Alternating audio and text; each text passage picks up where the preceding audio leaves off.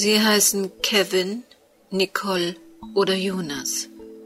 Sie lieben Pizza, Pommes und Fischstäbchen. Die anderen heißen Heinrich, Elisabeth oder Wilhelm. Sie mögen Königsberger Klopse, rote Beete und Kopfsalat. Doch eines haben sie alle gemeinsam. Sie sind Mörder. Während die einen in der Jugendpsychiatrie Fußball spielen, lösen die anderen Kreuzworträtsel in Seniorengefängnissen.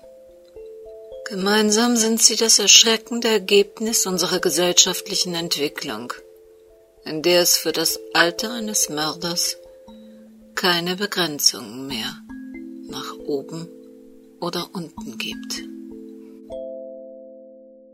Willkommen in der Welt des Krimi-Kiosk. Willkommen in der Welt von Henrietta Pazzo. Bittersüß, ein Kriminalroman in 17 Episoden von Henrietta Pazzo. Eine Produktion des Krimi-Kiosk-Verlages Petra Weber in Köln. Sprecherin Petra Weber. Sie hören Episode 5.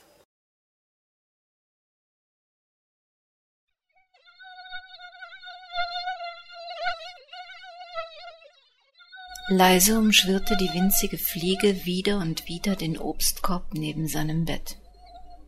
Von Zeit zu Zeit kam sie seinem Gesicht gefährlich nahe, ohne ihn wirklich zu berühren. Wie in einem Spiel, in dem sie die besseren Karten zu haben schien, steuerte sie seine Nasenspitze an, ohne ernsthafte Absicht, sich dort niederzulassen. Es hatte den Anschein, als wüsste sie, dass er sich ihrer nicht erwehren konnte.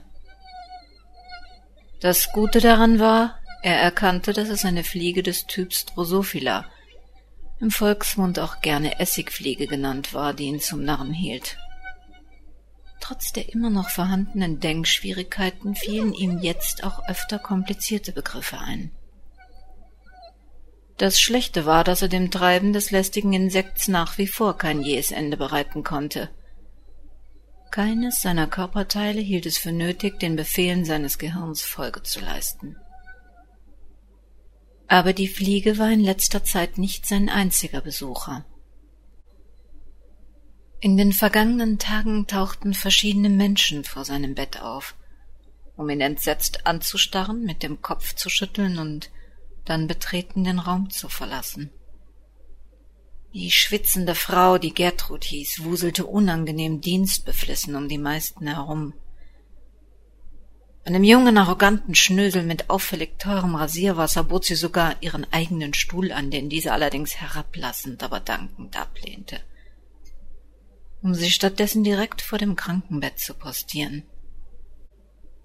Der Typ ängstigte ihn. Wahrscheinlich spielte ihm sein Gehirn einen Streich. Wenn er nicht wusste, wer der Mann war, konnte er auch keine Angst vor ihm haben. Wovor auch? Was konnte man ihm noch antun? Und dann stand eines Morgens diese schwangere, hübsche junge Frau im Zimmer. Blass sah sie aus. Gertrud redete auf sie ein, aber ihr Blick wich nicht von seinem bewegungslosen Körper. Bei ihr empfand er keine Angst. Doch sie blieb nie lange. Die nächtlichen Gedankenblitze kamen jetzt öfter, und sie dauerten länger. Er sah die Frau, die er bisher nur schemenhaft wahrnehmen konnte, inzwischen ganz klar. Sie lachte ihn an, ging auf ihn zu, redete mit sanfter, aber fester Stimme auf ihn ein. In solchen Momenten stritten zwei Gefühle in seiner Brust. Das eine wollte sie ganz fest an sich drücken, sie nie mehr loslassen, das andere schrie, sie solle weglaufen, nie wieder in seine Nähe kommen und sich am Ende der Welt in Sicherheit bringen. Aber diese Frau besuchte ihn nicht. Dafür kam Anna mehrmals täglich auf einen Schwatz, ungerührt der Tatsache, dass er ihr nicht zeigen konnte, wie viel von ihrem Gespräch bei ihm ankam, versorgte sie ihn mit Neuigkeiten aus dem Krankenhausalltag oder der Welt draußen. Irgendwelche Politiker traten zurück, ein Flugzeugabsturz gefährdete eine ganze Region, und ein neuer Pächter verbesserte seit einer Woche das Kantinenessen für das Pflegepersonal. sollte er jemals widersprechen können, er würde ihr für dieses Stück Normalität in seinem bewegungsbeschränkten Leben danken.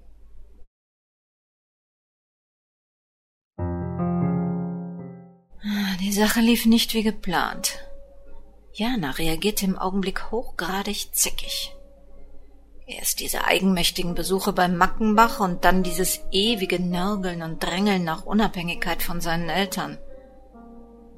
Mag sein, dass das Baby ihre Hormone verwirrte, aber es wurde Zeit für einen Dämpfer. Was glaubte dieses dumme Mädel eigentlich, wer sie war?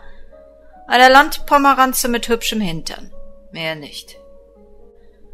Sie erfüllte ihren Job, sah respektabel aus, konnte mit Messer und Gabel essen und ganze Sätze sprechen. Das war's. Naiv wie sie war, glaubte sie an Sachen wie die große Liebe, ewige Treue und solchen Quatsch. Natürlich standen damals die Frauen der besseren Gesellschaft Schlange, um ihn, Markus Westkamp, den begehrten Junggesellen, ins Netz zu locken. Tolle Partien. Reich, gute Familie, internationale Ausbildung. Aber diese Frauen konnten mit Recht Forderungen an ihn stellen. Forderungen nach Zeit, Anerkennung, gesellschaftlichen Aktivitäten, geistiger Auseinandersetzung und nicht zuletzt nach finanzieller Zuwendung. Jana dagegen musste sich bescheiden ergeben. Was hatte sie schon zu bieten? Also galt es, sich dankbar zu zeigen für das, was er häppchenweise zukommen ließ. Sie war jetzt abhängig von ihm, ohne eigenes Einkommen, ohne Besitz und dank eines hervorragend ausgeklügelten Ehevertrages ohne jede Rechte. Dieses Gefühl der Macht, das Jana in vollkommener Abhängigkeit hielt, befriedigte ihn nachhaltig. Er empfand geradezu ein sexuelles Vergnügen bei dem Gedanken an Janas Ausgeliefertsein. Natürlich hätte es einige gesellschaftliche Vorteile mit sich gebracht, eine Frau aus seinen Kreisen zu ehelichen. Aber die Ansprüche und der zu erbringende Einsatz hätten diese Vorteile zunichte gemacht. Außerdem wären diese Frauen, ihre Familien und deren Anwälte niemals auf seine Vertragsbedingungen eingegangen. Man konnte keine Frau dominieren, die gleiche Rechte und Pflichten einforderte, sich gar als gleichberechtigte Partnerin sah. Aber bei Jana blieb er uneingeschränkter Boss im eigenen Haus. Sein Vater lehnte Jana strikt als Schwiegertochter ab. In seinen Augen bewies eine Frau, die es zu einer beachtlichen Position im Berufsleben brachte, eine gewisse Geisteshaltung. Es genügte ihr sicher nicht, Ehefrau und Mutter zu sein. Sie brauchte immer die Bestätigung von außen, die intellektuelle Herausforderung. Und damit disqualifizierte sie sich als Ehefrau. Walter Westkamp hätte gerne ein shoppendes Modepüppchen, dessen geistiger Horizont nur bis zur nächsten Designerboutique reichte, an Markus Seite gesehen – aber dieses einzige eine Mal setzte Markus sich gegen seinen willensstarken Vater durch. Er hatte die fleißige und intelligente Jana geheiratet. Wahrscheinlich halfen ihm damals auch die besonderen Umstände, denn mit dieser Hochzeit löste sich noch eine ganz andere heikle Angelegenheit in Luft auf. Er entzog Dr. Mackenbach nachhaltig seine Vertraute, den einzigen Menschen, mit dem er über Probleme geredet hätte.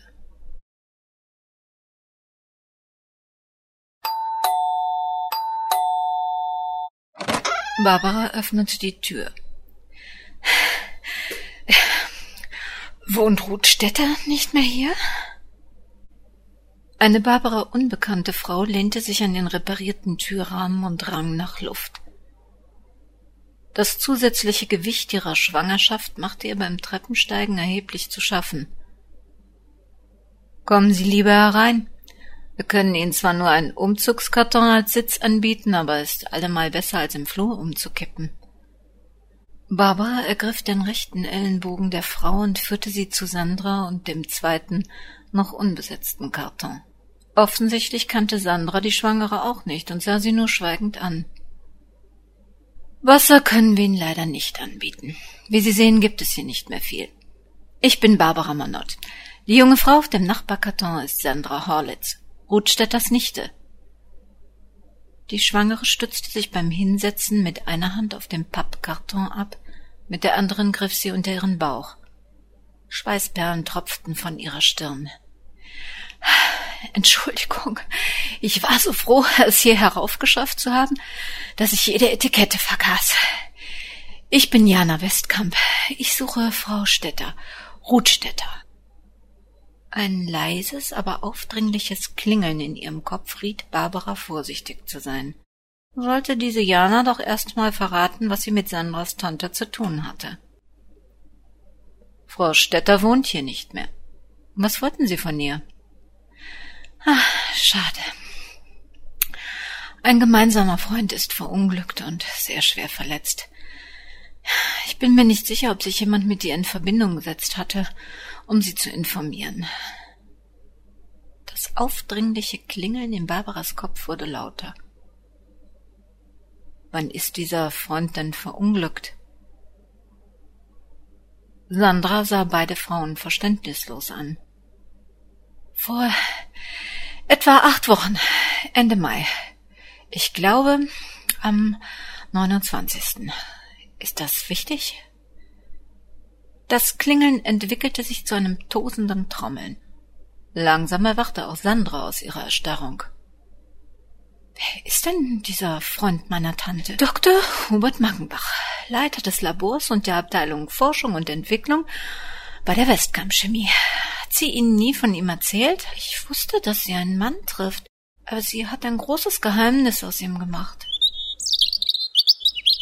Die Sonnenstrahlen, die durch das geöffnete Fenster fielen, verwandelten sich in der Mittagshitze zu flirrenden Luftspiegeleien. Barbara konnte sich nur schwer konzentrieren. Es gab merkwürdige Zufälle.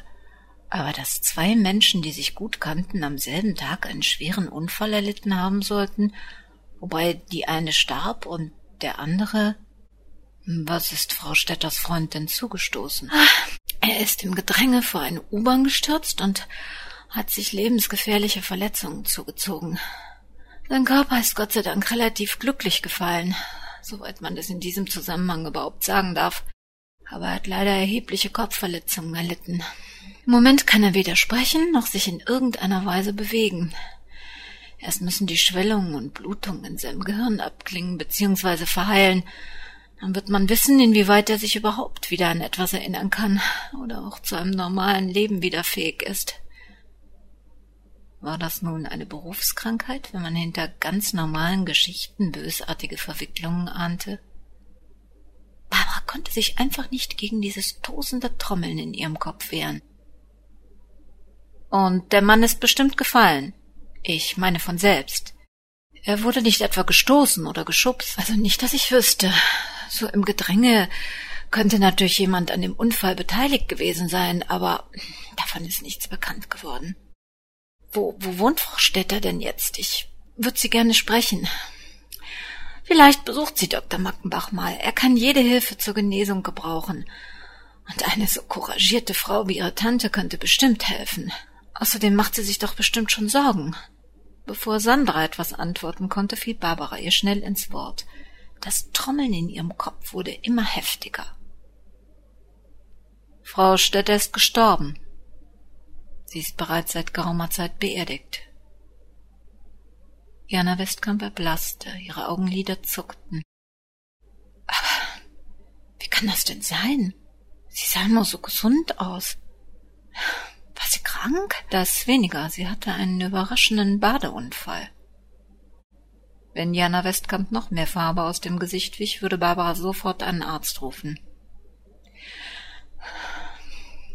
Wann ist das passiert? auch am 29. Mai morgens. Wahrscheinlich noch am gleichen Tag wurde dann diese Wohnung aufgebrochen und alles durchsucht. Dabei ist das Inventar rücksichtslos zerstört worden. Die schwangere Frau beugte sich kurz nach vorne und erbrach sich auf das frisch verlegte Parkett.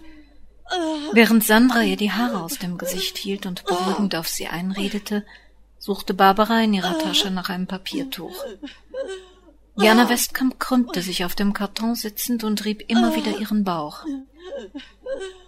Als Barbaras Blick auf die teuren Lederschuhe fiel, sah sie das kleine, leuchtend rote Rinnsal, das unter dem weiten Sommerkleid langsam in Janas Schuhe tropfte. Sandra griff sofort zu ihrem Handy und rief die Notrufnummer. Wie betäubt fiel Jana unerwartet von dem Umzugskarton und krümmte sich auf dem Boden.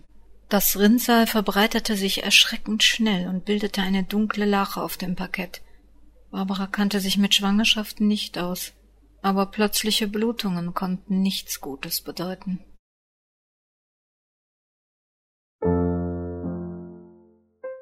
Es gab Tage, und die kamen immer öfter. Da glaubte Anna zu wissen, dass ihr Patient sich nicht in sein altes Leben zurückerinnern wollte. Der Blick, den er seiner Schwester hinterher schickte, oder der Gesichtsausdruck, wenn ihn sein Chef besuchte, ließen sie glauben, dass Hubert Mackenbach sich vielleicht gar nicht wieder in sein vergangenes Dasein zurückwünschte. Dabei machten seine Muskeln richtig Fortschritte. Die hinzugezogene Physiotherapeutin schien sehr zufrieden und auch der Masseur zeigte sich zuversichtlich. Nur der Patient selbst strahlte keinerlei Zuversicht oder Kampfgeist aus. Anna kannte durch ihre Arbeit auf der Station viele Hirnverletzte und wusste um deren zuweilen unterschiedlichen Reaktionen. Aber irgendwann, sofern die medizinischen Möglichkeiten dazu bestanden, kamen fast alle an den Punkt, an dem sie kämpfen wollten. Dr. Mackenbach kämpfte nicht. Oder wenn er kämpfte, so gab er sich alle Mühe, es vor ihr und den Ärzten zu verbergen. Dieser Verdacht regte sich in Anna, während sie sich mit ihm unterhielt oder ihn zur Nacht wusch und umzog. Nichts Greifbares, keine Muskelreaktion ließ erkennen, dass er sie als Mensch oder Frau wahrnahm, und trotzdem fühlte sie ganz deutlich die Entspannung seiner Haut, die Entkrampfung seiner Gesichtslinien, sobald sie seinen reglosen Körper berührte. Annas subjektives Gefühl, ihm nahe zu sein und ihm täglich näher zu kommen, konnte ein Trugschluss sein, sozusagen die eingebildete Spiegelung ihrer eigenen Gedanken im Körper des Patienten, aber sie würde diesem Gefühl nachgehen.